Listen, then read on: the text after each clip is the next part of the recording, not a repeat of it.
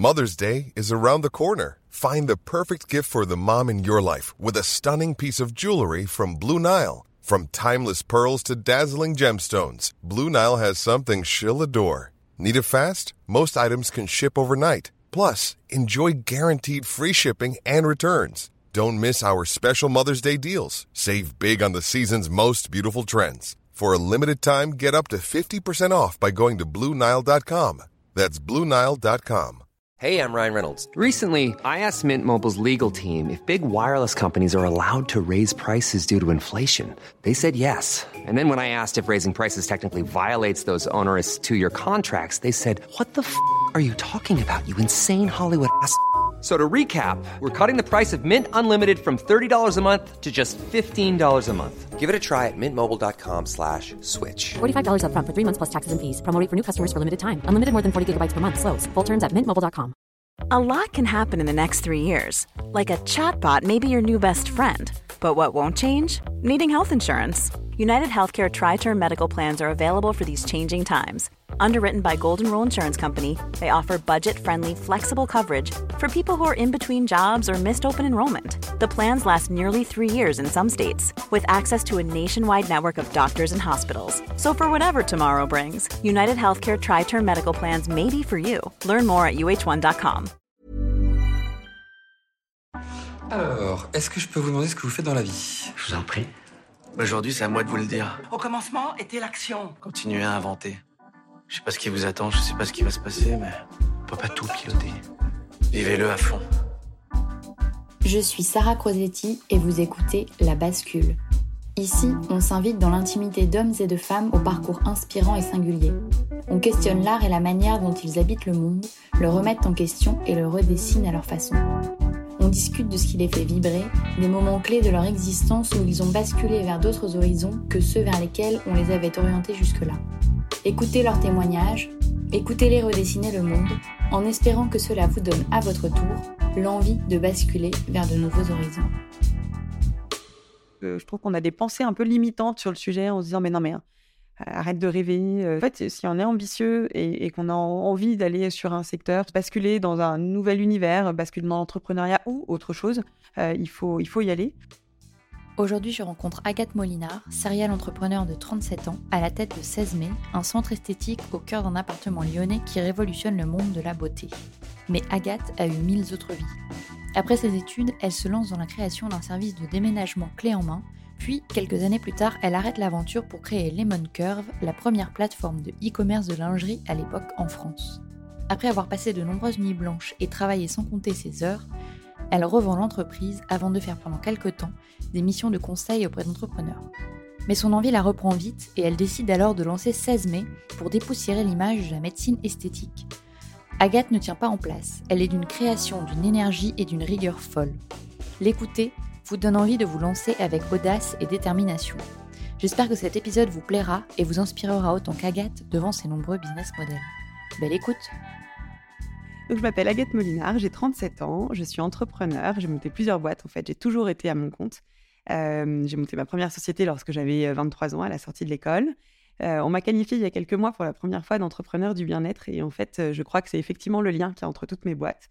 Donc j'ai monté une première société de déménagement clé en main, euh, donc euh, je reviendrai après sur le lien avec le bien-être. Euh, ensuite, une, entreprise qui, qui s'appelait Lemon Curve, pour laquelle j'ai levé des fonds, entre guillemets grosse expérience pour moi, assez riche, qui était donc le premier grand magasin de la lingerie en ligne. J'ai ensuite repris une petite société de fringues que j'ai retournée et revendue. Euh, et j'ai créé il y a un an et demi, un petit peu moins d'un an et demi, 16 mai, qui est un appartement de soins et de consultation dédié à l'esthétique, qui est basé à Lyon. C'est 250 mètres carrés dans lequel je fais cohabiter des chirurgiens esthétiques, des médecins esthétiques, des dermatologues et des facialistes pour, proposer pardon, la réponse la plus juste hein, qu'on puisse, avoir à nos patients et clients sur le sujet de l'esthétique. C'est des praticiens qui exercent chez nous avec une vraie obsession de l'harmonie et c'est hyper important pour moi. La médecine et la chirurgie esthétique se démocratisent, mais il y a toujours cette crainte du résultat un petit peu cata. et en fait, j'ai envie non seulement de rassurer et de montrer qu'en fait on peut avoir du résultat harmonieux et c'est non seulement notre promesse mais la réalité de ce qui se passe chez nous euh, mais aussi et surtout en fait de mettre un coup de pied aux idées reçues euh, justement sur ces sujets notamment médicaux alors on a la partie cosmétique sur laquelle il n'y a pas de, pas de problème. mais un petit coup de pied aux idées reçues, dire voilà qu'en fait, l'acte esthétique est un acte de bien-être. Donc, c'est un peu le challenge que j'ai avec cette société. En parallèle de ça, je continue à accompagner des startups sur des sujets de gestion de croissance. Et dans ma vie perso, je suis mariée et j'ai trois enfants. Ouais, vaste programme. Alors, on va revenir sur le 16 mai un peu plus tard, parce qu'effectivement, il y a beaucoup de choses intéressantes dans ce projet. pour l'heure, est-ce qu'on peut revenir un peu sur tes débuts? Parce que tu dis que tu as toujours voulu. Enfin, en fait, pour toi, il n'y a, y a pas vraiment de bascule dans le sens où, en fait, tu avais envie d'être entrepreneur très tôt. Est-ce qu'il y avait des gens autour de toi qui l'étaient ou, ou c'était vraiment une fibre Alors, j'ai pas d'entrepreneur dans ma famille. j'ai été élevée, en fait, dans un univers assez médical. Et je crois qu'on m'a transmis en revanche la nécessité d'indépendance. et effectivement, j'ai souvenir que quand j'ai passé mon bac, alors j'avais un an d'avance, donc j'étais vraiment pas vieille, je, j'avais dit à ma mère que je voulais avoir ma boîte. Je ne savais pas comment, et à l'époque d'ailleurs, j'imaginais pas forcément créer des sociétés. J'imaginais reprendre des sociétés parce que ça me paraissait fou de trouver la bonne idée. J'ai compris plus tard qu'en fait, il n'y avait pas de, il y avait pas la bonne idée, que c'était surtout l'exécution qui était importante. Mais du coup, voilà, j'ai passé mon bac en disant, voilà, je vais organiser mon parcours universitaire en fonction de cette envie-là. Donc, il n'y a effectivement pas vraiment eu de bascule. J'ai toujours voulu être entrepreneur. Et je crois que c'est quelque chose que j'ai, entre guillemets, dans le ventre, mais j'aurais du mal à l'expliquer, si ce n'est par peut-être cette éducation qui m'a transmis cette nécessité de liberté et d'indépendance. Mmh. Mais j'ai une sœur qui n'est pas du tout dans un univers entrepreneurial et qui a eu la même éducation. Quoi. Et quand tu lances du coup cette première entreprise donc sur le déménagement, que tu vas ensuite fermer, mais tu nous expliqueras pourquoi. comment tu te lances concrètement? Tu, Comment tu trouves ton idée Comment tu mets en, en action le projet? Alors l'idée, en fait, je l'ai travaillée au sein de la dernière partie de mes études. J'ai fait le master innover et entreprendre de l'ESCP. Et au sein de ce master, en fait, on travaille sur un projet. et certains élèves, dans ma promo la plupart, le lancent à la sortie. Donc en fait, au sein de ce master, on, apprend à chercher des idées, on apprend à les, à les challenger. Et j'ai travaillé sur une idée de pack de services. Je partais d'un pain, en fait, qui était le déménagement, en me disant, voilà, moi j'ai déménagé huit fois pendant mes études. J'étais étudiante, j'avais du temps pour déménager, pour organiser, pour faire les choses. Et je me disais, mais qu'est-ce qu'il en est d'un déménagement quand on n'est pas étudiant, mais qu'on travaille à fond, qu'on a éventuellement une famille et qu'en gros, on n'a pas du tout le temps. Quoi. Donc, je suis partie de cette idée-là et j'ai imaginé un pack de services. Donc, moi, je l'ai lancé avec le déménagement, mais initialement, l'idée que j'avais, c'était de proposer des packs de services pour tous les moments de vie sur lesquels il y avait, entre guillemets, des frottements. Donc, Easy Life Pack, ça s'appelait, donc c'était le nom de la boîte. En fait, c'était une gestion globale du déménagement. Un déménagement clé en main avec le déménagement matériel, évidemment, mais avec la partie administrative. Donc, en gros, on venait me voir en me disant voilà, je vais déménager. Moi, je prenais en charge la recherche des déménageurs, la négociation des devis. Le jour J, je pouvais être présente à la place du client ou, moi, ou mon équipe. Et surtout, euh, le, déménagement administratif auprès de la mutuelle, de la sécurité sociale, du service des impôts, tout. La gestion du transfert de box Internet, la recherche éventuellement d'une nouvelle nounou parce qu'on a changé de quartier et qu'on perd notre nounou. tout quoi, les travaux, voilà, tout ça. Oui, c'est un service assez premium en fait. Oui, un service qui est premium, ouais. Et ça, du coup, ça fonctionne, ça fonctionne au début? Alors ça, euh, en fait, ce qui se passe, euh, c'est que bah, les débuts concrètement, j'ai cette idée et je me dis ok, il faut qu'en fait j'aille, euh, il faut que j'aille absolument confronter cette idée au marché. Donc je me fais des petits flyers.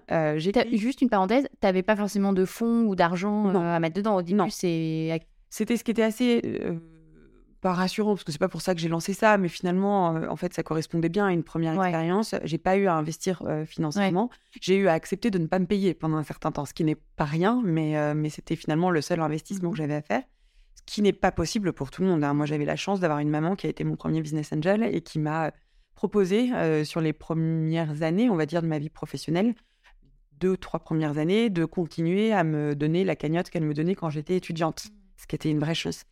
Euh, donc concrètement sur cette boîte, ce que j'ai fait, c'est que j'ai écrit, j'ai fait un petit flyer sur lequel j'écrivais tous les services que j'avais en tête et je suis allée voir des agents immobiliers parce qu'en fait il fallait rencontrer mes clients et le déménagement c'est des moments vraiment précis dans une vie. Je suis allée voir mes chevaux de Troie, enfin je les appelais comme ça, mais donc mes agents immobiliers en leur disant bah, voilà, voilà l'entreprise que j'ai. Évidemment je leur ai pas dit que j'avais jamais euh, fait euh, ça pour le moindre client. Je leur ai présenté mon petit mon petit flyer en expliquant ce que je faisais et j'ai les premiers clients qui sont arrivés assez facilement, assez rapidement, avec des demandes beaucoup plus étendues que ce que j'avais prévu initialement, demandes auxquelles j'ai toujours répondu positivement, quitte à être un peu en galère ensuite, mais j'ai fini toujours par trouver les solutions. Mais c'est ce que j'allais dire quand ton premier client rentre et qui te dit euh, bon bah voilà euh, je veux euh, je veux ci je veux ça je veux tel service toi c'est toi derrière en fait qui fait Mm. tous les petits, les petits Ouais. administratifs En fait, ce que je mets au départ, j'ai voulu aller voir tous les partenaires potentiels dont j'avais besoin. Et puis je me suis très vite rendu compte que aller voir des partenaires pour leur parler d'un projet, c'est difficile de les engager. Aller les voir quand on a un premier client et donc un chèque dans la main en leur disant est-ce que vous voulez en fait ce premier ce premier contrat, c'est beaucoup plus facile. La petite euh, anecdote, c'est que mon premier client m'appelle et me parle de son déménagement à Paris, m'explique qu'il a acheté un appartement au-dessus de- du, euh, du square du Temple. Et, euh, et très bien, il m'explique qu'il a envie, donc qu'il a besoin de déménager, que c'est à tel étage, euh, qu'il lui faudrait faire deux, trois petits travaux. Euh, et, et donc là, il me dit, bah voilà, il faudrait poncer le parquet, il faudrait changer les fenêtres. Et moi, je dis oui, oui, oui, oui, bien sûr. Puis je me dis dans ma tête, je vais avoir le temps de trouver en fait les partenaires. Il m'explique à la fin de l'appel qu'il déménage depuis Venise et, et pas depuis Paris. Donc en fait, Venise, un déménagement à Venise, déjà un déménagement depuis l'étranger, c'est quand même pas la même chose à gérer que la France.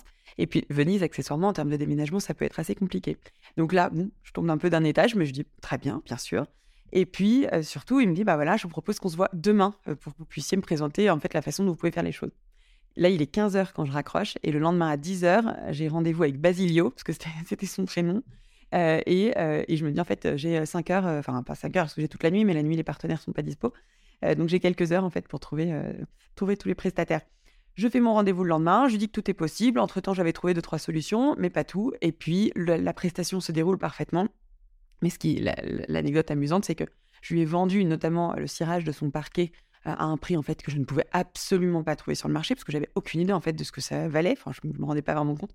Donc j'ai fini un dimanche après à lui cirer son parquet. Et ça, et ça, il ne le sait pas, mais finalement, il était très bien ciré.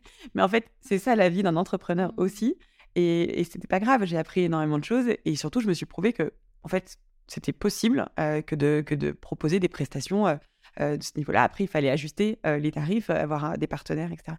Donc les, clients, je les ai assez rapidement sur cette boîte. Les clients étrangers sont une super clientèle parce qu'ils ont l'habitude de déléguer, qu'ils ont besoin d'avoir un relais à Paris. donc j'en ai, eu- ai pas mal en fait.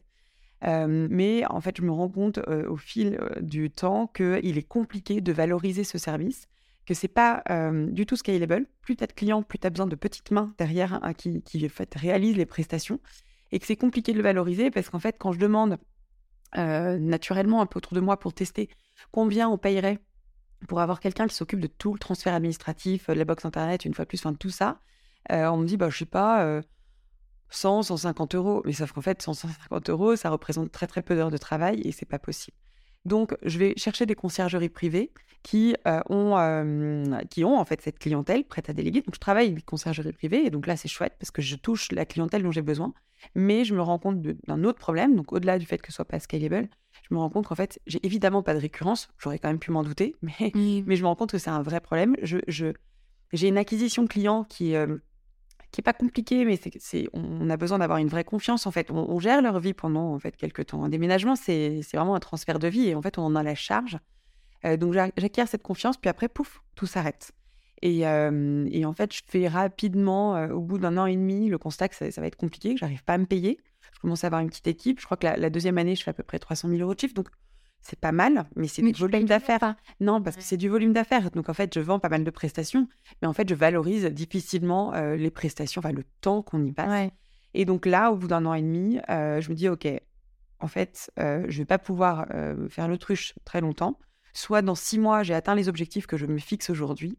Et dans ces cas-là, je continue. Soit je ne les ai pas atteints et je passe à autre chose. J'étais assez flippée, en fait, de... euh, d'une expérience que je voyais euh, notamment chez une personne qui m'avait marqué, mais des personnes qui en fait tous les six mois se disent non, non mais c'est bon, ça va fonctionner, et qui restent accrochées. En fait, quand tu montes une boîte, tu mets toute ton énergie, tout ton temps. Plus tu avances, plus tu as mis du temps et de l'énergie, plus c'est finalement difficile de se dire qu'en fait ça ne, ça ne colle pas, euh, que ça n'a pas de sens. Et, euh, et- j'ai vu des entrepreneurs en fait se mentir, je pense à eux-mêmes, en se disant que ça allait décoller.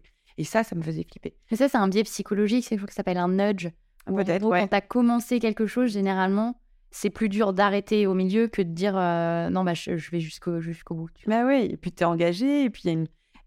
tu, tu, tu essaies d'embarquer du monde, ton équipe, t'embarques aussi tes proches à qui euh, euh, tu demandes d'avoir de la confiance, de te donner confiance en toi sur le projet. Et du coup, il y a, y a à la fois ce que tu te dis à toi-même, puis il y a une espèce de pression sociale parce que tu as envie de réussir. euh, voilà, tu as 23 ans, tu te lances dans le déménagement. Tu sais déjà, et puis bon, euh, voilà, j'ai toujours été, enfin, c'est ce que je disais, j'ai toujours été un peu minette. J'arrivais sur les chantiers, euh, j'assumais complètement d'avoir mes petites chaussures léopard si j'avais des chaussures léopard ce jour-là. Et, c'était OK pour moi, mais du coup, euh, bon, tu prends, tu, tu, tu, tu prends les choses de cette manière-là, certes, mais tu sais qu'il va quand même falloir un peu prouver. Aujourd'hui, je m'en fiche, je me rends compte que, en fait, j'ai prouvé d'ailleurs depuis, depuis plusieurs années, donc j'ai plus cette pression-là, en fait, j'en ai- mais je la ressentais à l'époque.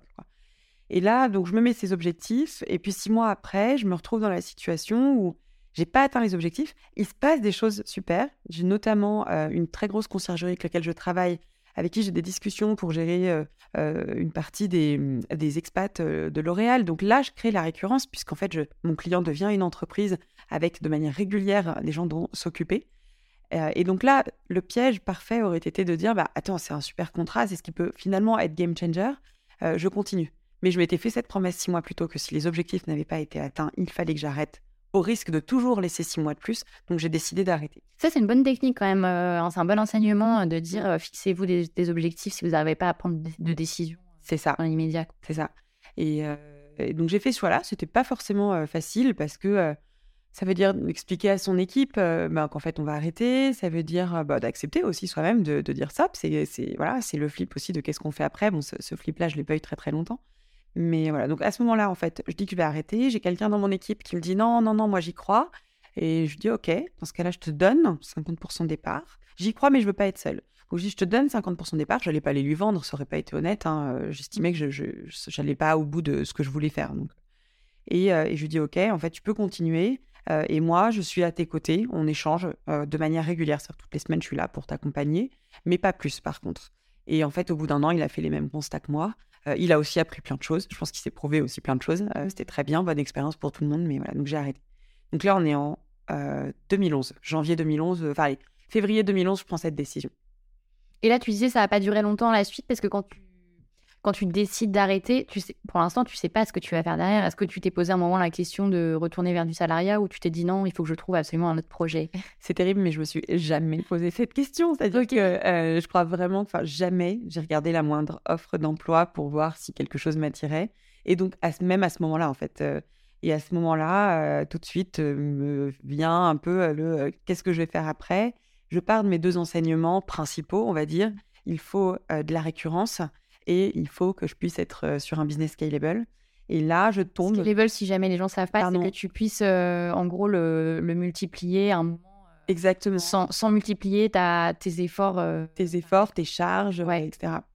Et, euh, et là, je tombe sur euh, un article euh, à l'époque de My Little Paris qui parle d'un abonnement de petites culottes, euh, une boîte qui s'appelle Penty by Post, qui est euh, canadienne. Et je tombe là-dessus, et puis je me dis, tiens, c'est marrant, euh, ces abonnements de petites culottes, abonnement, récurrence. Euh, et puis, euh, je sais pas, j'en parlais à des copines en disant, c'est quand même amusant ces abonnements de petites culottes, ce serait drôle euh, de, vendre des culottes en fait. Et puis en abonnement, ça me paraît assez simple. On était euh, donc début 2011, donc il n'y avait pas encore vraiment de box. Aujourd'hui, il y en a beaucoup, beaucoup, beaucoup. C'est en juin, à ma connaissance, en juin, que My Little, Jolie Box, qui est devenu euh, Birchbox, Publistime, euh, se sont lancés. Il y avait peut-être le petit ballon, mais il y avait vraiment très, très peu de choses. Et, euh, et il n'y avait pas d'abonnement. Et je me dis, tiens, c'est quand même assez amusant. Donc, je, regarde un peu, je me projette dans ce business. Et puis surtout, en fait, en me, projetant euh, dans cette activité, euh, je regarde ce qui se passe sur le marché de la lingerie en, ligne. Et je me rends compte qu'il y a un espèce de désert, euh, qu'il n'y a pas un site sur lequel j'ai envie d'acheter ma lingerie. Il y avait à l'époque des sites qui étaient édités par des boutiques physiques, euh, qui en fait n'avaient pas vraiment d'ambition de leadership, qui se disaient, bon, bah voilà, je vais faire un petit site euh, pour vendre un peu mon stock en ligne. Euh, et puis, euh, et puis, et puis après des généralistes, la Redoute, euh, etc., qui vendent de la lingerie, mais pas de spécialistes. Alors qu'à l'époque, il y avait déjà sur la plupart des autres verticales des spécialistes. Donc sur les chaussures, Spartoo, Sarenza. Je pense, je parle à la- de la pêche, pêcheur.com. Je dis la pêche parce qu'il y avait même sur des sujets finalement un peu plus, euh, un peu plus niche en fait, des spécialistes. Et, et du coup, ça m'intrigue, ça m'interpelle. Je prends la- l'annuaire des anciens de l'ESCP, j'appelle euh, 4-5 personnes qui bossent dans la lingerie euh, pour comprendre pourquoi euh, il n'y a pas de, Sarenza ou de Spartoo de la lingerie. Et la réponse qu'on me donne, c'est qu'il n'est pas possible d'acheter un soutien-gorge en ligne. Ok, sauf que c'est pareil pour une paire de chaussures. Euh, pour moi, effectivement, acheter un soutien-gorge, c'est pas la même chose que d'acheter une robe.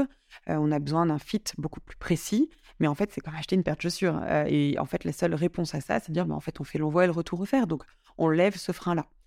J'ai compris ensuite qu'en fait, c'était une question de timing de marché, quand notamment des marques me répondaient qu'elles n'étaient pas sûres hein, qu'il faille vendre en ligne. On en était là, alors qu'en 2011, évidemment, le e-commerce était déjà largement développé. mais sur la lingerie, on est sur finalement des, des marques qui ont une forte notoriété, mais qui sont pas des si grosses boîtes en fait que ça et qui sont concentrées depuis, enfin à l'époque en tout cas, depuis très longtemps sur le produit, qui est un produit technique. Je parle en tout cas du soutien-gorge, c'est des corsetiers. C'est un produit très technique. Ils sont concentrés sur le produit et ils en oublient, à mon sens, un petit peu la dimension commerciale. Donc ils oublient à ce moment-là de prendre le virage du web. Ils sont concentrés sur des boutiques physiques multimarques assez vieillissantes qui se cassent la figure. Enfin, pour eux, c'est vraiment et donc là, euh, bah, en fait, ni une ni deux, je me dis, OK, en fait, mauvaise réponse, euh, ça ne me satisfait pas pour m'arrêter. Euh, je me lance et je vais monter un e-commerce de lingerie, un Sarenza de la lingerie. Donc là, on est au mois de mai. Je me souviens, je vais reparler de ma maman, mais je me souviens d'une anecdote. Je rentre, parce que donc moi, j'ai, passé dix ans à Paris, mais j'ai grandi dans la Drôme. Je rentre un week-end, donc on est vendredi soir à table. Et je dis, bah voilà, en fait, c'est bon, je vais monter une nouvelle boîte. je vais je vais lancer un e-commerce de lingerie. Par contre, j'ai fait mon business plan. Il me faut 300 000 euros. Je ne demandais pas l'argent, hein, mais j'exprimais euh, le besoin que j'allais avoir. Et donc, je n'ai pas été élevée dans un univers entrepreneurial. Et donc là, ma maman me regarde un peu comme un ovni. Je n'avais pas 25 ans. Et me dit 300 000 euros, ce qui lui paraît évidemment monstrueux. Et, me dit Ok, va, te coucher. On en reparle demain. Genre, calme-toi, Agathe. Voilà, le lendemain, je me réveille. Je dis Tu sais, maman, mes 300 000 euros, en fait, je pense toujours qu'il me les faut et que je vais vraiment lancer ce business. quoi. Euh, et donc, euh, je décide en mai euh, de, mettre là aussi un objectif en me disant, en fait, début octobre, il faut que j'ai lancé cette boîte. et donc, je me fais mon rétro-planning avec bah, tout ce qui est nécessaire de faire, hein, aller convaincre des marques qui ne me connaissent ni d'Ève ni d'Adam, et puis que je ne connais pas non plus, dont je ne connais pas du tout les, les contraintes. Donc, j'essaie pour les convaincre, et je réussis plutôt bien à ce moment-là, de comprendre leurs attentes. Et en fait, je comprends très vite que, évidemment, elles veulent développer leur chiffre d'affaires, mais qu'elles veulent surtout euh, valoriser leur image. Donc, je leur propose un e-shop sur lequel elles vont vraiment euh, avoir une image valorisée. Euh, donc, ça, c'est la partie produit, on va dire. Et puis, il faut créer un site internet. J'y connais rien, évidemment, mais je vais chercher un développeur à qui je propose une association minoritaire, mais pour qu'il développe le site internet et qu'il en gère le, la maintenance pendant un an et demi sans que ça me coûte, puisque je voulais minimiser mes coûts au lancement. Euh, je vais euh, voir une banque euh, auprès de qui je réussis à, avoir 270 000 euros de dette, qui est quand même assez important. Moi, je mets. Mais avec juste, juste en pitchant le projet et tout, c'est assez rare quand même. Ouais, j'ai eu beaucoup de chance. Et alors là, j'ai fait, j'ai vu pas mal de banques à Paris. qui m'ont toutes dit non, et je pense très honnêtement, à juste titre, c'était mmh. extrêmement risqué. on commençait à avoir des casseroles quand même sur le e-commerce. Et puis je retourne dans ma Drôme natale et je vais voir la BNP de Valence. J'ai la chance de rencontrer euh, le directeur de Romardage, donc qui avait un petit peu plus de, de, pouvoir de décision, qui, je pense, s'est dit bah, en fait, j'ai envie de miser euh, sur cette fille euh, qui, qui, a, eu confiance en moi. Donc j'ai eu énormément de chance. Je m'étais aussi quand même entourée d'entrepreneurs qui avaient un peu de bouteille et je pense que ça les a beaucoup rassurés, et notamment de Boris Saragaglia, qui était le PDG de Spartoo. Spartoo, c'était quand même déjà un gros e-commerce et en l'occurrence qui, euh, historiquement avait eu la BNP. Donc en fait, bon, c'est un, un peu le, un peu le fruit du hasard. Après, c'est aussi, j'ai peut-être créé ces opportunités-là. Euh, euh, mais ça, ça a marché, quoi. Donc, elles m'ont prêté sur PowerPoint. Enfin, la banque m'a prêté. Et. Et donc, je me rends vite compte qu'il faut que je délègue la logistique. Au départ, je m'étais dit que j'allais gérer la logistique au lancement, qu'il fallait que je me concentre sur autre chose. Et puis, quand je reçois les premiers colis, je me dis, attends, mais en fait, c'est l'enfer. La force d'un e-commerce de lingerie, c'est de pouvoir proposer beaucoup de tailles parce que bah, en boutique, tu es forcément limité. Les soutiens-gorge, alors un peu plus tard, mais j'avais jusqu'à 100 déclinaisons de taille pour proposer un soutien-gorge dans toutes les tailles existantes. Donc c'est à la fois génial pour les clientes, mais l'enfer à gérer.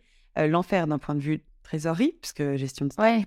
Euh, bon, ça, après, j'ai fait évoluer le modèle, mais, euh, et logistique. Donc, et puis quand je reçois tous ces soutifs dans des petits blisters, en fait, tu ne tu ne dissocies pas les uns des autres. Je me dis, mais je vais, je vais passer un temps fou, enfin, c'est l'enfer. Et surtout, j'ai très vite compris que c'était pas sur la logistique que j'allais me différencier. Pour moi, la logistique sur un e-commerce, elle doit juste rouler. Donc, je délègue ce sur quoi je ne me différencie pas et je garde en interne les éléments de différenciation, qui sont la gestion des achats, évidemment, la partie marketing, etc. Donc assez vite, ça veut dire que tu fais appel à quelqu'un qui reçoit directement les colis, Ouais, euh, en qui logistique. gère tout quoi. Exactement. Ok. Mm. Mais ça, tu le fais en tu as levé des fonds, mais il faut quand même euh, peut-être euh, un peu de temps où c'est d'abord toi qui a Dès le comment départ. ça se passait? Non, en fait, j'ai j'ai ouvert euh, le 4 octobre 2011 avec une logistique externalisée, D'accord. 25 marques sur le site, euh, un peu plus de 1000 fiches produits, des fiches produits que j'ai fait toute seule, des shootings dans le salon, des nuits à faire les fiches produits. Enfin bon, évidemment, tout, tout ce qui est, moi, je trouve absolument excitant euh, sur un lancement de boîte. Mais voilà, dès le démarrage, je, je fais ça. Et ce que j'ai fait, par contre, avant même de créer le site, etc., c'est que très vite, j'ai compris qu'il allait falloir aller chercher euh, ma première euh, clientèle, comment je fais pour la, la, la- la toucher? J'étais pas du tout experte du e-marketing, euh, et, mais je comprends qu'évidemment, euh, ça va quand même être coûteux d'aller chercher ses clients, que Internet, euh, ça paraît simple, mais en fait, c'est beaucoup plus compliqué qu'il n'y paraît. Et donc, je crée un blog. Alors moi, je suis nulle je en rédaction. Je vais chercher euh, une, une stagiaire pour m'aider à rédiger. Je crée un blog sur la lingerie en me disant qu'en fait, les premières lectrices de ce blog seraient mes premières clientes.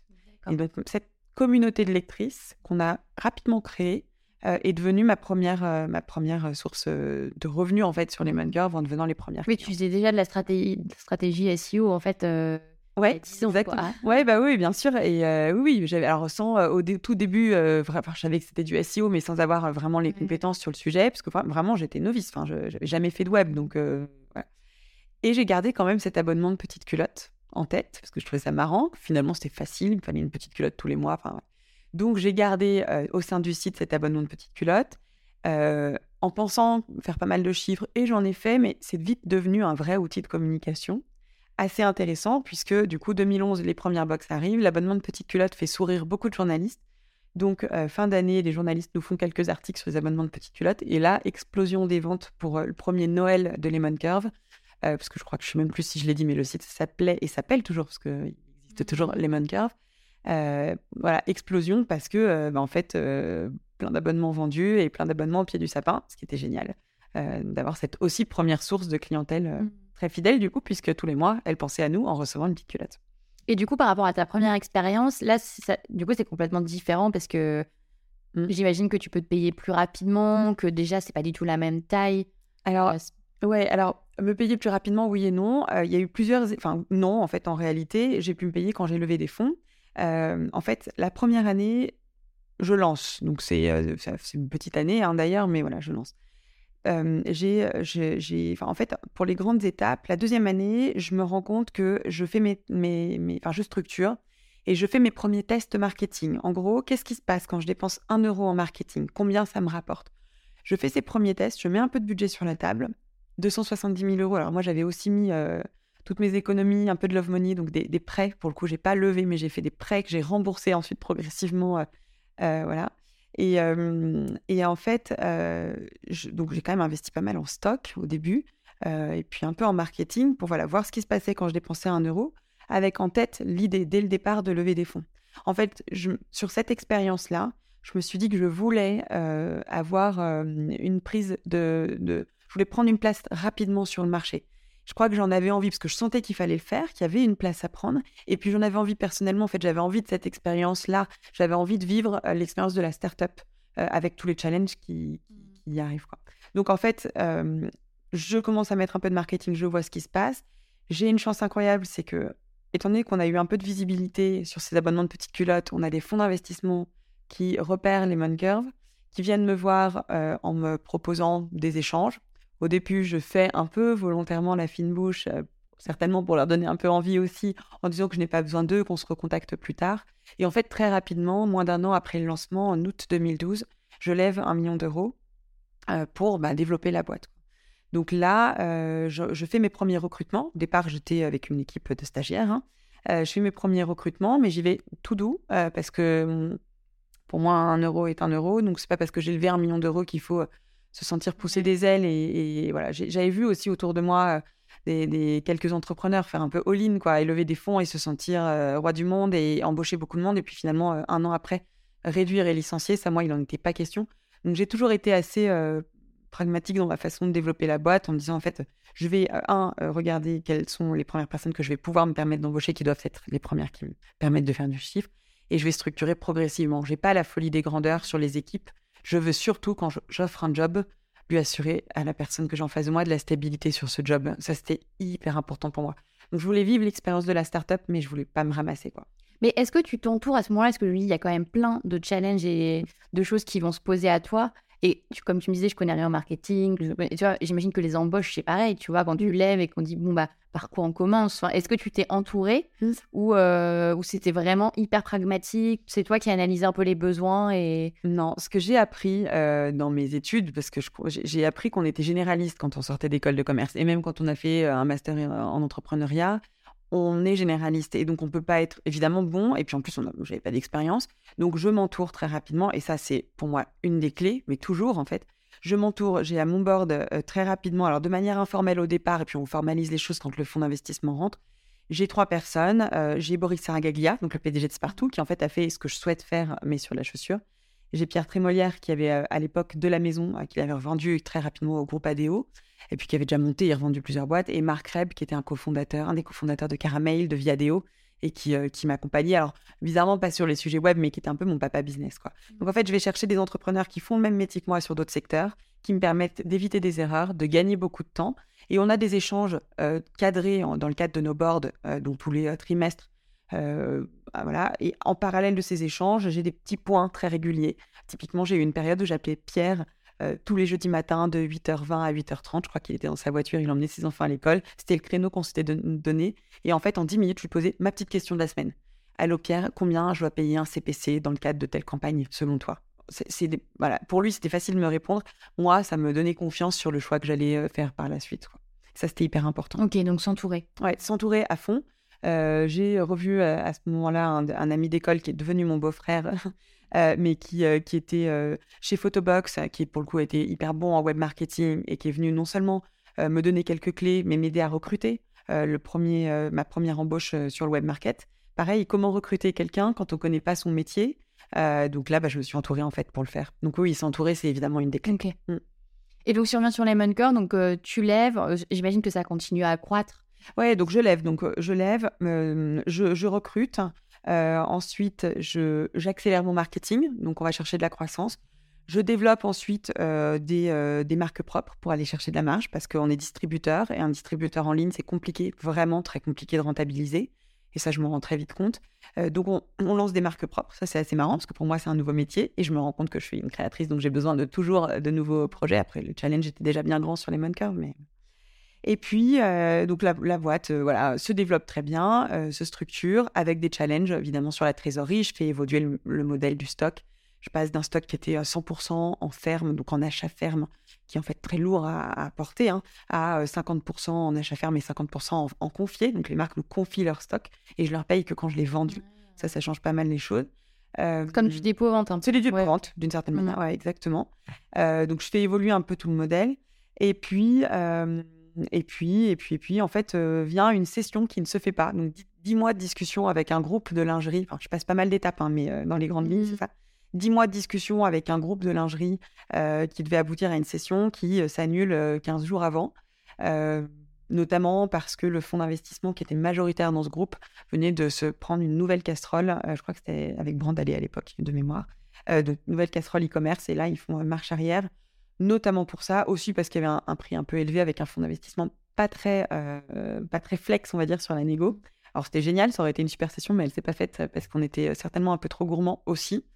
Euh, bon, là, c'est c'est un petit coup dur parce que j'étais bien dans ma boîte, mais cette opportunité-là, elle est hyper excitante. Je me dis qu'on va pouvoir développer autrement, apporter de la stabilité au groupe, enfin à la boîte avec le groupe. Euh, puis bon, je rebondis.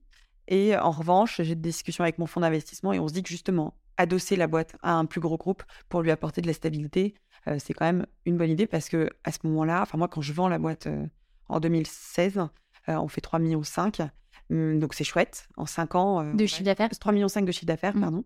Donc c'est chouette, en 5 ans, c'est une, une, belle croissance, mais on reste quand même assez petit en fait sur le e-commerce. Et moi, j'arrive à atteindre la, stabilité et la rentabilité avec Lemon Curve l'année de la session. Donc j'ai passé 5 ans, entre guillemets, à ne pas dormir la nuit parce que t'es pas rentable. Alors, bizarrement, à cette époque-là, c'était presque normal de ne pas être rentable sur le e-commerce. Mais enfin, quand on prend un peu de recul, c'est absolument pas normal de ne pas être rentable avec une boîte. Ou alors vraiment, c'est des périodes d'investissement. C'est ok, mais ça ne peut pas durer de vitam aeternam, quoi. Voilà. Et donc du coup, je, euh, on, décide avec le fonds euh, de, voir un peu ce qui se passe sur le marché. J'avais une ou deux, quand même une ou deux touches pour une session. Et, et donc, je vends la boîte en 2016 avec un groupe qui me rachète et qui me propose d'accompagner pendant six mois la société. Et alors là, je flippe quand il me propose ça parce que je voulais absolument pas quitter mon bébé. Moi, mon but, c'était d'adosser Lemon Curve à un groupe pour lui apporter de la stabilité, pour m'assurer que tout le travail accompli par l'équipe allait perdurer et surtout ne pas risquer en fait un coup de vent et, que ça aille pas bien. Et là, quand il me dit six mois, je suis un peu désemparée. Je me dis non, en fait, je veux rester plus. Et puis, sur conseil notamment de Pierre Trémolière, qui lui était chez ADO et pour qui ça se passait bien, mais qui je pense avait des envies de nouvelles créations, j'ai accepté ces six mois en me disant finalement si ça se passe bien, on pourra toujours prolonger. Et, au bout de quatre mois de transmission de, au groupe qui a racheté, il me propose de rester. Et puis en fait, je me rends compte que, bah, en fait, que j'ai envie de partir parce que je suis plus chez moi et que ce qui me plaît, c'est d'être entrepreneur, de créer des boîtes. donc je, transmets vraiment complètement les Curve au groupe. Et j'allais dire, en revenant un peu sur, sur ces premières expériences, et les gens qui se projettent peut-être dans ton histoire, euh, quels sont pour toi les traits de caractère ou de personnalité qui sont vraiment euh, inhérents à tout ça et qui, toi, ont fait que tu t'es épanoui là-dedans? Et euh, peut-être aussi de dire, bah, si ça, vous l'avez pas, peut-être que c'est pas une bonne idée de se lancer. moi, je pense qu'une de mes forces, et en tout cas ce qui m'a vraiment aidé dans toute mon aventure entrepreneuriale jusqu'à aujourd'hui, c'est que j'ai une grosse capacité de rebond et je suis assez optimiste. Donc, quand. Alors, faut pas être trop optimiste, parce que le piège d'être trop optimiste, ça peut être justement ce qu'on se disait tout à l'heure, de euh, toujours de s'entêter sur un truc qui, qui, va nulle part. Mais quand il y a un problème, ma capacité de rebond me permet de dire Ok, en fait, on va trouver la solution. Et c'est aussi lié à mon optimisme. Donc, en fait, euh, je, vais, je vais essayer de toujours voir le bon côté des choses, d'apprendre euh, d'un échec. c'est ce qu'on essaie tous de faire, hein, mais je pense que j'ai cette capacité-là. Il y a des coups durs, je les encaisse et boum, on repart. Il faut juste que j'avale le truc et ensuite c'est parti. Ça, je pense que c'est vraiment euh, voilà, quelque chose qui m'aide au quotidien et dans toutes ces expériences. Euh, et ensuite, euh, ensuite dans, ces aventures-là, parce qu'il y a eu plein de choses qui s'est passé, et puis c'est le cas aussi aujourd'hui avec 16 mai, hein, mais se dire qu'on a une vision et, qu'il faut garder cette vision, donc avoir confiance en fait dans sa vision.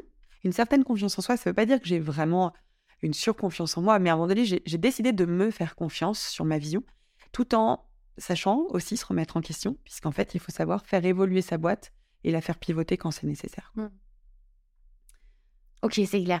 Et euh, ok, donc là, tu sors. Après, tu as effectivement une petite expérience. Je ne sais pas si on va avoir le temps d'en parler, mais ouais. tu as une petite expérience. Effectivement, tu retournes euh, une entreprise qui veut dire, en gros, tu, tu, tu te mets dans une entreprise de, de prêt-à-porter qui fonctionne pas et en gros, tu bidouilles tout l'intérieur. Euh. Alors, concrètement, quand je quitte Lemon Curve, je me dis que je vais remonter tout de suite une boîte.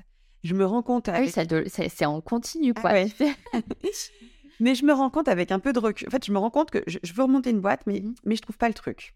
J'ai une idée au fond de moi, je veux pas la monter, je vais y venir après à, la raison. Euh, mais et tout le reste, on me propose des choses, j'ai des, personnes euh, incroyables qui viennent me voir et qui me proposent des projets, mais je veux pas. Et en fait, je me rends compte que euh, deux ans, enfin deux ans plus tard, avec un peu de recul, je me rends compte que j'ai juste besoin de souffler, mmh. que cette expérience, elle a été incroyable, mais la levée de fonds, des sujets au sein de l'actionnariat, la session avec le fonds d'investissement a été vraiment éprouvante. Et je sors du ring de boxe en ayant gagné, mais j'ai pris quelques coups. Donc j'ai besoin, de, entre guillemets, de me reposer. Je ne me repose pas vraiment. J'accepte plein de missions de conseil qui viennent à moi, des accompagnements de start-up sur des sujets de gestion de croissance, des sujets de branding, de structuration financière, des sujets en fait que j'adore. Euh, euh, et, puis des PME euh, sur de la transformation digitale. Et je me retrouve en fait full-time avec du conseil. Donc je bosse à fond, mais par contre, pour la première fois de ma vie, je gagne bien ma vie. et, en fait, le soir, quand j'arrête de bosser, quand je ferme mon ordi, je suis pas stressée. Je suis engagée désengagée dans ces boîtes. Je suis engagée parce que je suis entrepreneur et que quand je décide de prendre une mission et d'accompagner une startup, je le fais à fond et je le fais parce que j'y crois et, je, et, je, me donne à fond. Mais ça m'empêche pas de dormir la nuit, quoi. Et ça, ça me fait beaucoup de bien.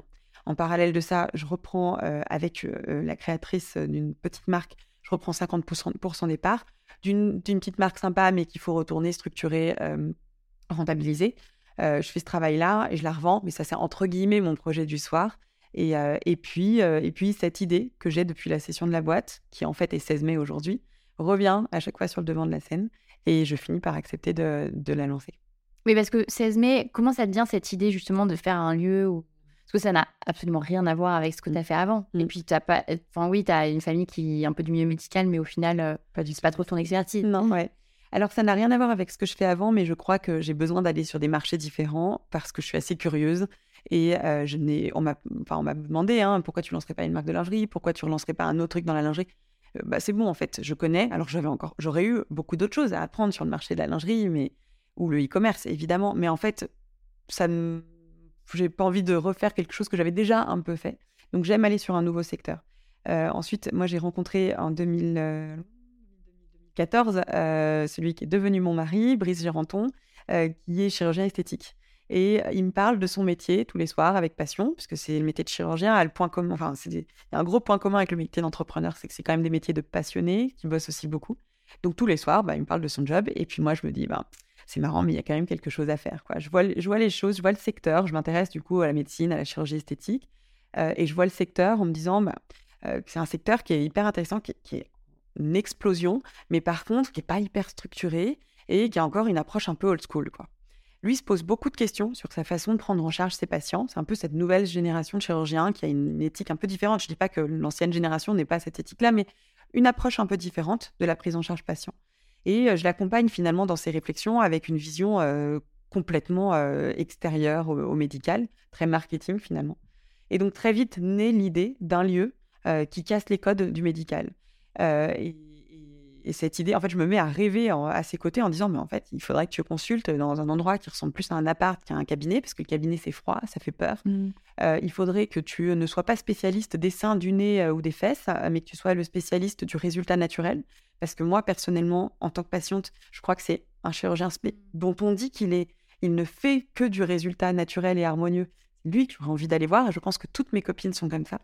et en fait, on, on, commence à avoir ces discussions. Et puis très rapidement, je dis, mais punaise, en fait, j'ai envie d'ouvrir euh, un, appartement de soins et de consultation dans lequel on fait cohabiter tous les acteurs. Ça, c'est très important. Et vraiment tous, parce qu'en fait, il y a beaucoup de chirurgiens qui travaillent avec des médecins esthétiques ou des médecins esthétiques avec des dermatos. En fait, il y a, à ma connaissance, à Lyon, c'est sûr, et à Paris, je, n'ai pas, je ne suis pas certaine qu'il y en ait, euh, de lieux avec chirurgien esthétique, médecin esthétique, dermatologue. Donc, toutes ces compétences réunies et des facialistes.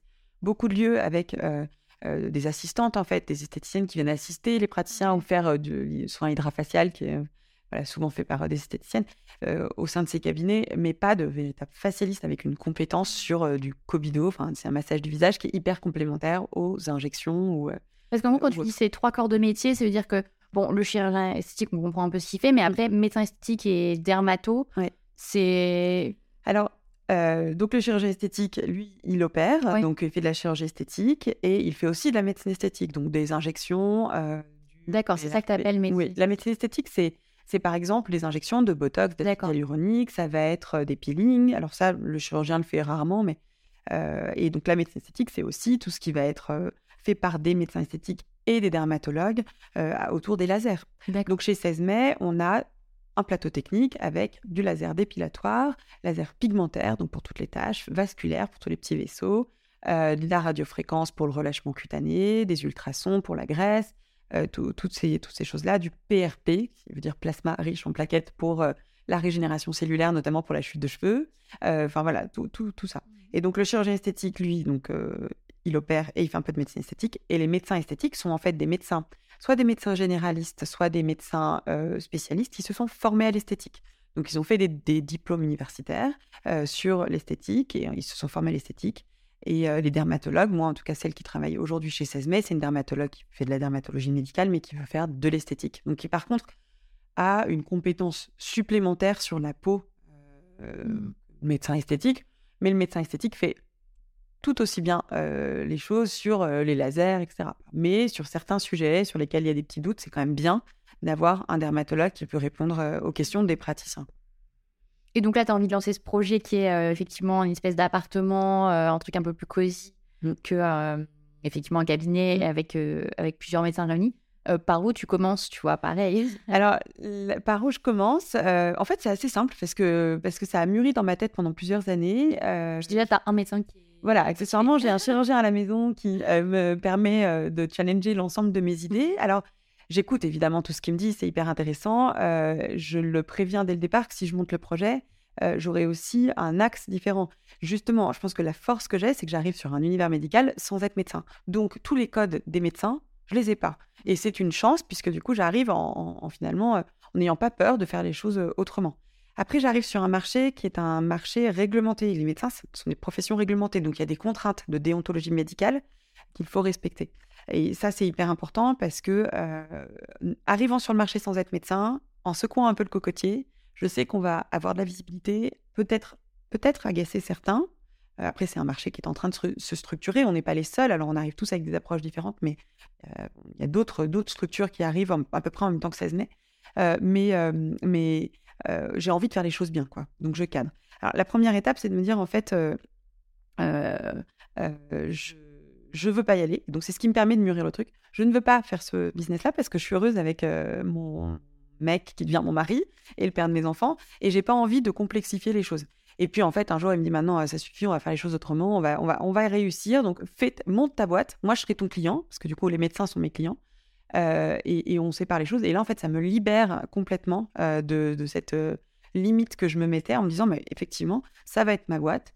il aura des parts comme d'autres médecins auront des parts, parce que moi, je, je donne accès au capital aux médecins, parce que je veux qu'ils fassent partie du projet pour justement faire les choses. Ça les engage, ça les fidélise et puis euh, ça leur permet d'être chez eux. Je suis la première à vouloir être chez moi. Ce sont des professions libérales. Je pense qu'il faut, euh, en tout cas pour certains mmh. qui le souhaitent, euh, qu'ils puissent en fait prendre des parts au capital. Alors là, je parle des médecins qui veulent être full time hein, chez nous. Voilà. Donc en fait, assez rapidement, bah, moi j'ai établi mon projet. On est donc pendant le confinement, je, je, fais un business plan. Et je vais voir la banque parce que moi, j'ai su lever des fonds. Alors, certes, la banque m'avait prêté des sous, mais là, on parle quand même d'autres montants.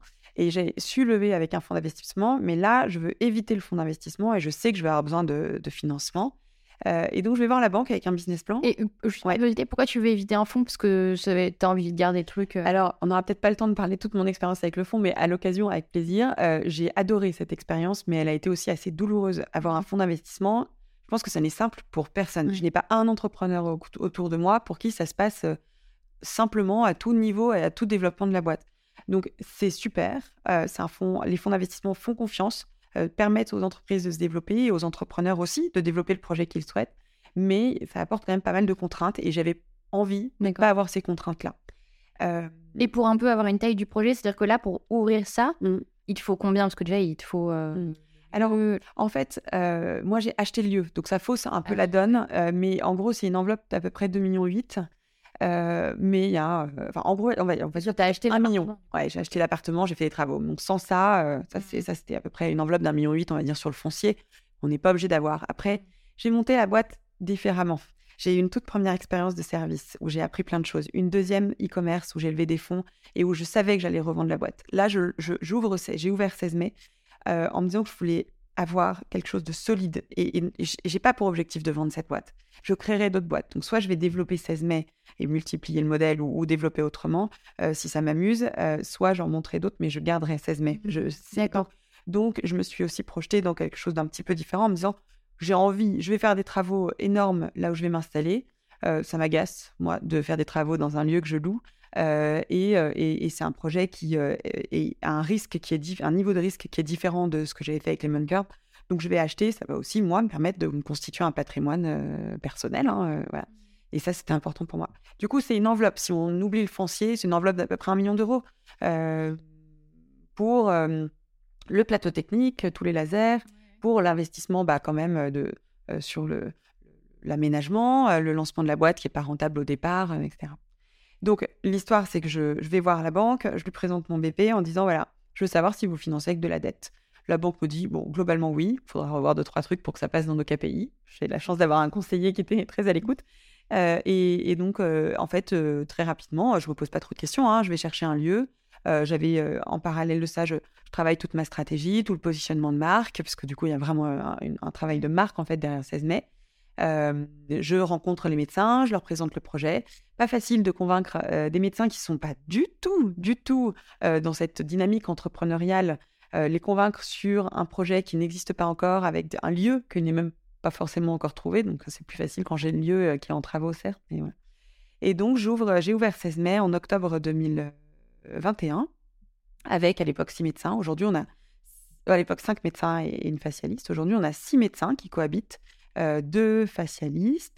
Et en fait, on a 250 mètres carrés en plein cœur de Lyon, avec huit salles de soins et de consultation.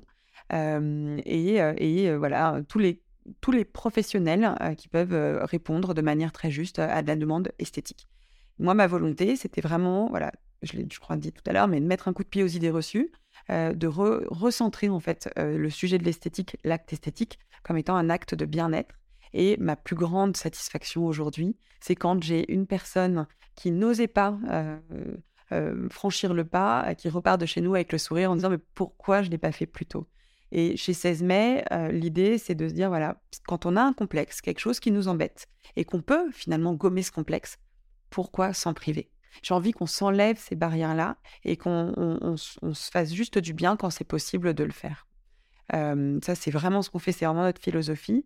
Et, j'ai constitué une équipe d'experts qui partagent vraiment cette philosophie.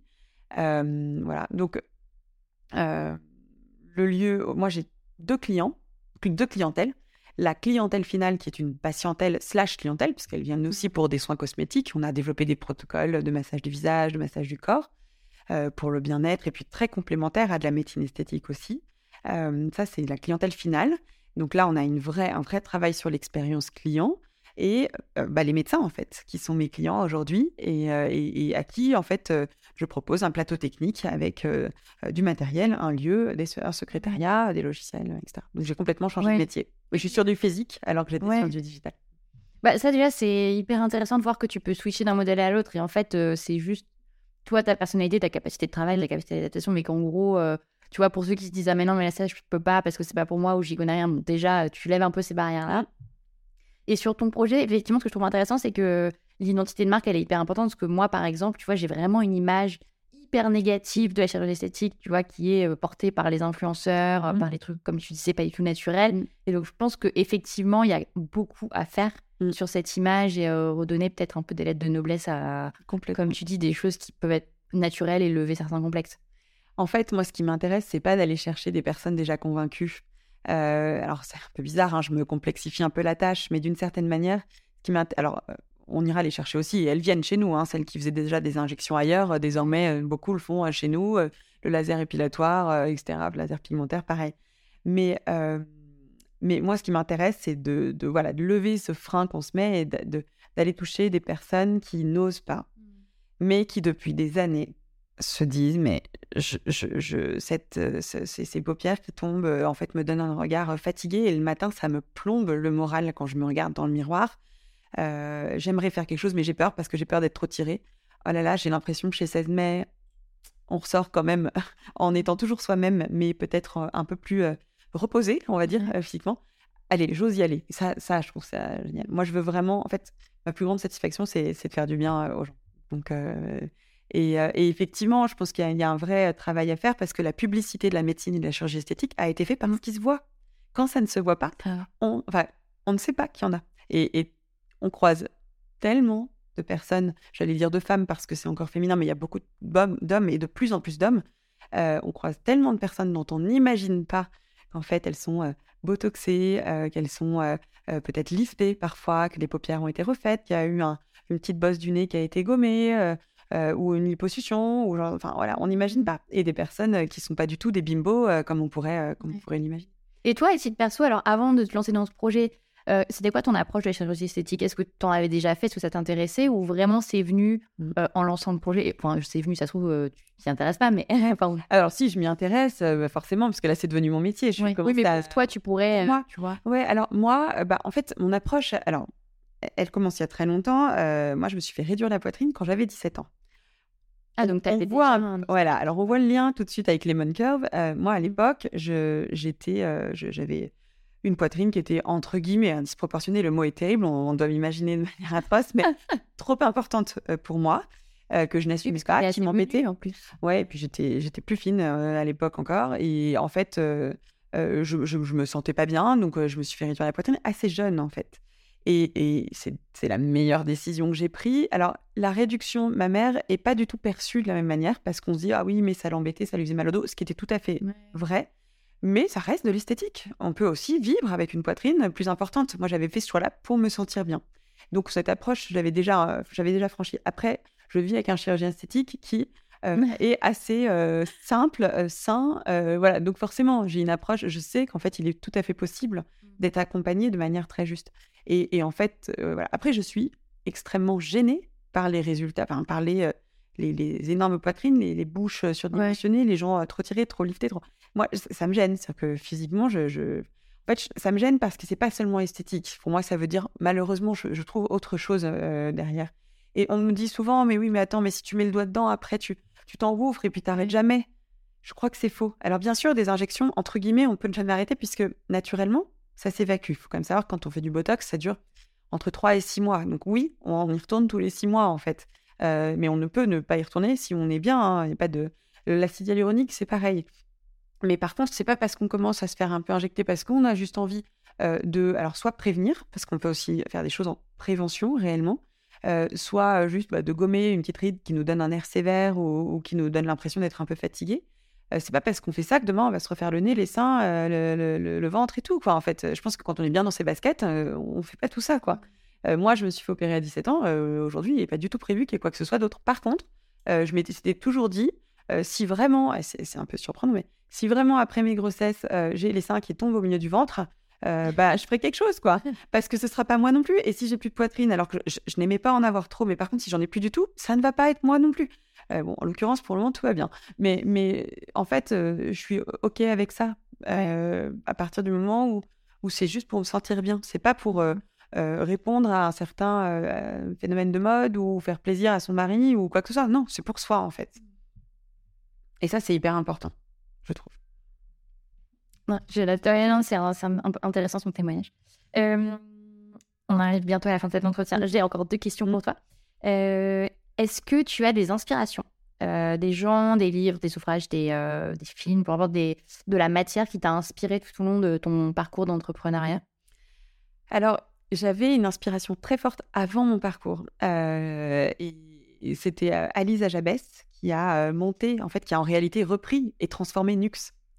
Et je me souviens que quand je suis rentrée en école de commerce, j'avais découpé un tout petit, article d'Alisa Jabès que j'avais collé dans mon agenda parce que je me disais que cette femme, assez jeune, avait repris un laboratoire et qui était devenue Nux et qui est quand même une, chouette réussite. Mmh. Et comme moi, je n'imaginais pas créer de boîte, cette reprise et cette transformation me paraissait incroyable. Donc ça, ça a été une inspiration un peu du départ. Et aujourd'hui, alors moi, je lis pas beaucoup de bouquins business, de temps en temps, mais pas beaucoup, déjà parce que j'ai pas beaucoup le temps de lire et que quand je le fais, je le fais pour m'évader plus que me replonger dans le boulot et, j'ai des personnes, en fait, je crois que ce qui m'inspire, c'est surtout d'échanger au quotidien avec des entrepreneurs parce que du coup, on a, a tous des approches différentes et je vais m'inspirer en fait de chacun et puis certainement, j'espère en inspirer d'autres. En fait, il y a vraiment ces échanges qui sont très importants. Après, j'ai rencontré quelqu'un qui est devenu une amie qui s'appelle Emmanuel Duez il y a quelques années qui m'a incroyablement inspirée parce qu'elle avait notamment cette capacité à conceptualiser, qui est un truc que je ne sais pas du tout faire. Et elle va dire de moi que euh, elle trouve que j'ai une capacité à être, à foncer, être dans l'opérationnel. Euh, euh, qu'elle, alors elle sait très bien faire en réalité, mais voilà. Donc elle, elle va m'inspirer parce qu'elle elle, conceptualise, elle, elle, sait vraiment voilà, exprimer les choses et, voilà, conceptualiser de manière incroyable. je pense à Delphine Groll, qui est une entrepreneur aussi que je trouve incroyable. Au-delà de sa capacité de travail, elle a une vision euh, je trouve qu'elle a, elle a pas qu'un temps, mais elle a dix temps d'avance sur ce qu'elle est en train de faire, notamment avec Nabla aujourd'hui. Enfin, et je trouve, je trouve ça assez fascinant. Mais voilà, j'ai pas forcément de, mmh. de bouquins. Et après, j'essaie de m'inspirer en regardant. Alors, je manque un peu de temps, mais ça fait partie de, des choses que je veux caler dans mon agenda, des moments plus réguliers où je m'inspire en regardant des concepts de manière générale, pas forcément sur mon secteur, mais des concepts un peu nouveaux, parce que je trouve qu'il y a toujours des choses à piocher. Donc, je vais pas regarder uniquement des concepts sur l'esthétique ou sur le médical, mais un peu tout.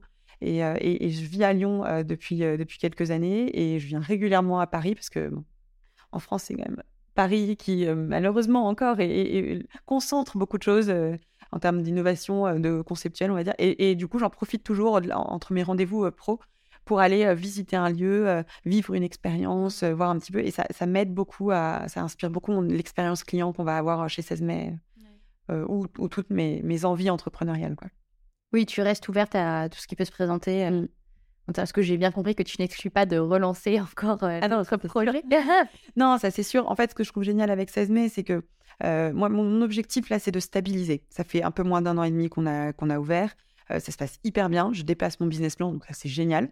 Et, et je veux stabiliser. Et ensuite, ce que je trouve génial, c'est que je peux dupliquer le modèle dans d'autres villes.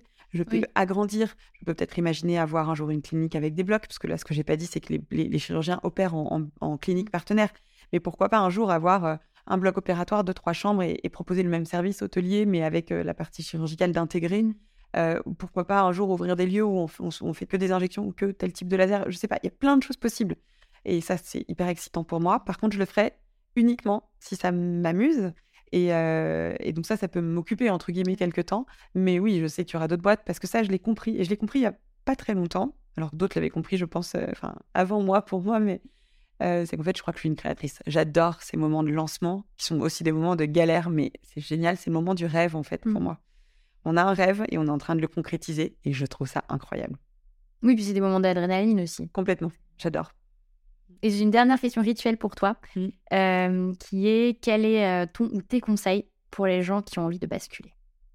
Je crois qu'il faut euh, à la suivre son intuition.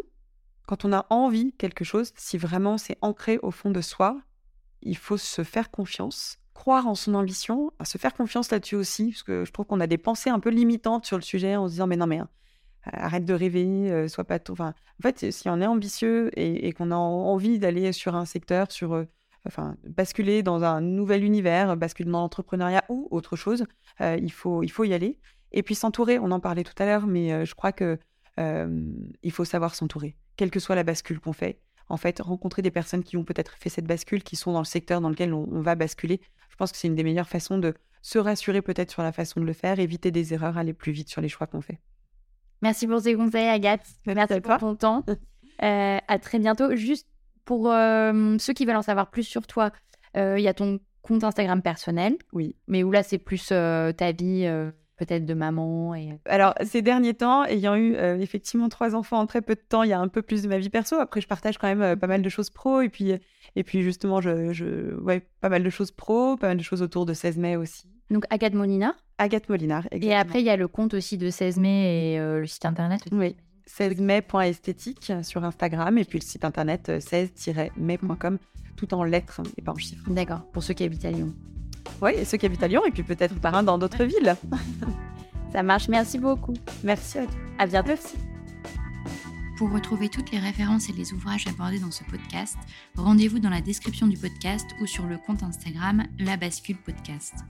Et si vous avez aimé, n'hésitez pas à laisser 5 petites étoiles ou un mot doux sur Apple Podcast. À bientôt pour de nouveaux épisodes de La Bascule.